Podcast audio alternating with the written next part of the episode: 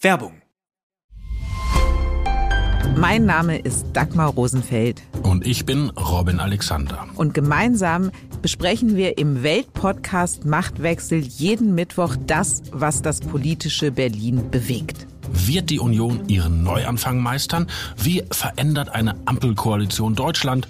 Und worum geht es aktuell in den Hinterzimmern? Im Machtwechsel erfahren Sie die Hintergründe zu den aktuellen politischen Debatten. Hören Sie rein. Jeden Mittwoch ab 17 Uhr bei Welt und überall, wo es Podcasts gibt. Auf Wiederhören. Werbung Ende. Das Bild News Update. Es ist Montag, der 2. Januar und das sind die Bild Topmeldungen. Regensturm und 15 Grad. Ist der Winter schon vorbei? Das Pannenpanzerwunder. 17 von 18 Puma rollen plötzlich wieder. Aller zurück in Dortmund. So ist jetzt der Plan mit dem BVB-Star. Mild und nass ins neue Jahr. Die Aussichten waren ja nie besonders winterlich und jetzt sind es 15 Grad und dazu ein grauer Wolkenmix. Diplom-Meteorologe Dominik Jung von Wetter.net. Für den Winter gibt es in den kommenden Tagen so gut wie nichts zu holen. Das milde, nasse und teils windige Wetter dauert an. In den nächsten 10 bis 14 Tagen kommt stellenweise auch richtig viel Regen vom Himmel. Ist der Winter schon vorbei? Das wärmste Jahr und der wärmste Silvestertag seit 1881 sind vorbei. Wirklich viel kühler will der Januar 2023 auch nicht starten. Die längerfristigen Trends gehen von einem sehr warmen Monat aus, der mit Winterwetter wenig zu tun haben dürfte.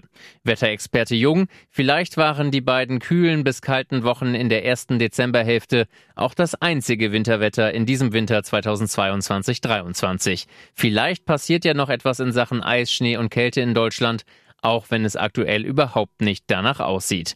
Denn die aktuellen Prognosen deuten darauf hin, dass in Sachen Winterwetter erstmal recht wenig gehen wird.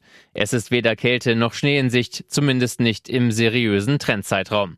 Die erste Januarwoche verläuft meist sehr mild, zeitweise nass und auch windig. Bis Mitte Januar werden in Deutschland regional 100 bis 150 Liter Regen erwartet. Die Hochwassergefahr steigt deutlich an. Endlich klappt mal was bei der Bundeswehr.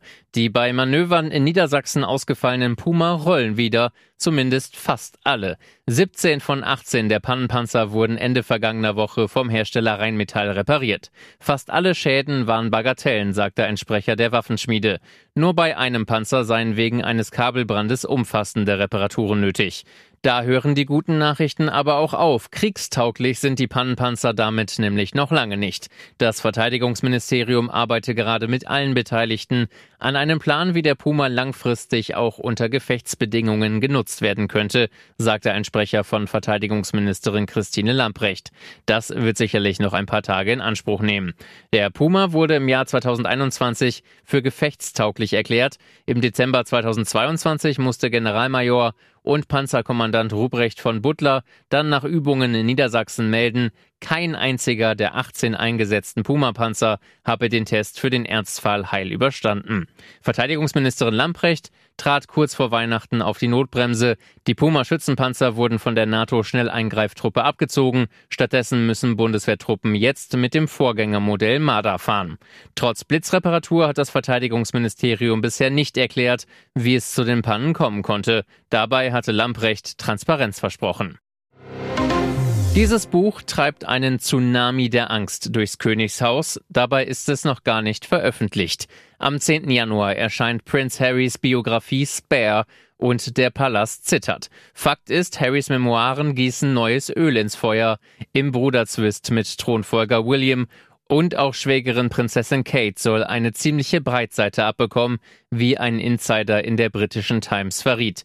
Doch jetzt kommt raus, besonders bei Camilla sieht König Charles rot. Laut Daily Mail hat Charles seinen jüngsten Sohn gewarnt, wenn er den Ruf der Königsgemahlin beschädige, gibt es kein Zurück. Camilla stelle eine rote Linie dar, die nicht überschritten werden dürfe. Im Buckingham Palast herrscht große Angst, dass Harry schonungslos mit der Frau seines Vaters abrechnet. Gilt sie doch als die Frau, die die Ehe seiner über alles geliebten Mutter Diana zur Hölle machte und zum Scheitern brachte. König Charles sei nach dem Skandalinterview bei Oprah Winfrey und im Erscheinen der Netflix-Doku Meghan und Harry tief verletzt und verwirrt, aber dennoch daran interessiert, die Kommunikation aufrechtzuerhalten. Doch nur, wenn Harry sich zurückhält. Ob Prinz William so empfänglich wäre, ist eine andere Frage, so die Quelle. Harrys älterer Bruder soll in der Biografie nämlich ebenfalls sein Fett abbekommen. Die Beziehung der Brüder hänge eh schon am seidenen Faden. Im Buch soll Harry sich zudem darüber echauffieren, dass er immer nur die zweite Geige hinter William spielen musste. Horrorunfall in Vietnam. Ein zehnjähriger Junge ist in ein 35 Meter tiefes Betonrohr gestürzt und hängt seit zwei Tagen darin fest. Das Unglück ereignete sich bereits am Samstag auf einer Baustelle in der südlichen Provinz Dong Thap. Bis zum Montagvormittag sei es trotz aufwendiger Rettungsarbeiten nicht gelungen, den Jungen aus seinem engen Gefängnis zu retten, berichtete die Nachrichtenseite Vietnamnet. Das Rohr habe einen Durchmesser von nur etwa 25 Zentimetern. Der Junge und drei weitere Kinder waren auf dem Gelände unterwegs, um Alteisen zu sammeln. Dabei rutschte er wohl in das Rohr. Die Einsatzkräfte pumpten immer wieder Sauerstoff runter. Wie es ihm jetzt geht, Ungewiss. Das Betonrohr ist zu eng, als dass wir sagen könnten, in welcher Tiefe der Junge steckt, sagte ein Polizeisprecher. Es ist auch unmöglich, etwas über seinen Gesundheitszustand zu sagen. Die Helfer wollten versuchen, die Erde rund um den Beton aufzuweichen, um das Rohr mittels eines Krans aus der Erde zu ziehen. Mittlerweile hat sich auch Vietnams Premierminister in das Drama eingeschaltet und die Behörden angewiesen, ihr Möglichstes zu tun, um das Kind zu retten. Dieser Start ins neue Jahr hätte in Dortmund kaum schöner sein können. Um 17 Uhr fuhr Sebastian Aller in Dortmund vor. Der BVB-Star, bei dem im vergangenen Juli kurz nach seinem Transfer ein bösartiger Hodentumor gefunden wurde, ist zum Trainingsauftakt 2023 tatsächlich zurück im Pott. Der Königstransfer des Sommers kämpfte sich nach der Krebsdiagnose durch zwei Operationen und eine Chemotherapie. Jetzt kann Aller endlich an Fußball denken und langsam am Comeback beim BVB arbeiten. Sportdirektor Sebastian Kehl zu Bild. Wir freuen uns sehr, dass Sebastian zurück in Dortmund ist und zur Mannschaft stoßen kann. Die letzten Wochen sind sehr positiv verlaufen. Dafür hat Sebastian wahnsinnig gekämpft. Wir werden ihn auf diesem Weg weiter begleiten. Aller soll in kleinen Schritten zurück ins Training herangeführt werden. Seine Rückkehr bedeutet noch kein schnelles Comeback. Auf Basis der Werte soll mit der medizinischen Abteilung das weitere Vorgehen besprochen werden. Und jetzt weitere wichtige Meldungen des Tages vom Bild Newsdesk. Für diesen Spaß war Musiker Jan Delay nicht zu haben. Den Jahreswechsel feierte der Hamburger mit Freunden. Dazu gehörten auch Silvester Knallbonbons des Feuerwerksherstellers Weco aus NRW. Die kleinen Witzezettel in den Bonbons fand Jan Delay aber völlig daneben. Er stellte sie auf seinen Twitter-Account, prangerte die Sprüche als frauenverachtende Scheiße an. Ein Witz macht sich sogar über häusliche Gewalt lustig. Wenn meine Frau anfängt zu singen, dann gehe ich immer raus, damit die Nachbarn sehen können, dass ich sie nicht schlage. Auf einem anderen Zettel stand, warum gibt es in den Parkhäusern eigentlich Frauenparkplätze, damit die Frauen beim Parken nicht die Autos der Männer beschädigen. Weko hat sich für die üblen aus der Zeit gefallenen Scherze entschuldigt. Man bedauere, dass die Sprüche in Umlauf gelangt seien und finde die dargestellten Inhalte weder witzig noch geschmackvoll noch zeitgemäß, teilte der Hersteller am Montag auf DPA-Anfrage mit. Man sei mit derselben Problematik schon vor fünf Jahren konfrontiert gewesen. Damals habe man alle textlichen Inhalte einer umfangreichen Überarbeitung unterzogen. In den danach hergestellten Produktionschargen seien Knallbonbons mit solchem Inhalt nicht mehr enthalten gewesen.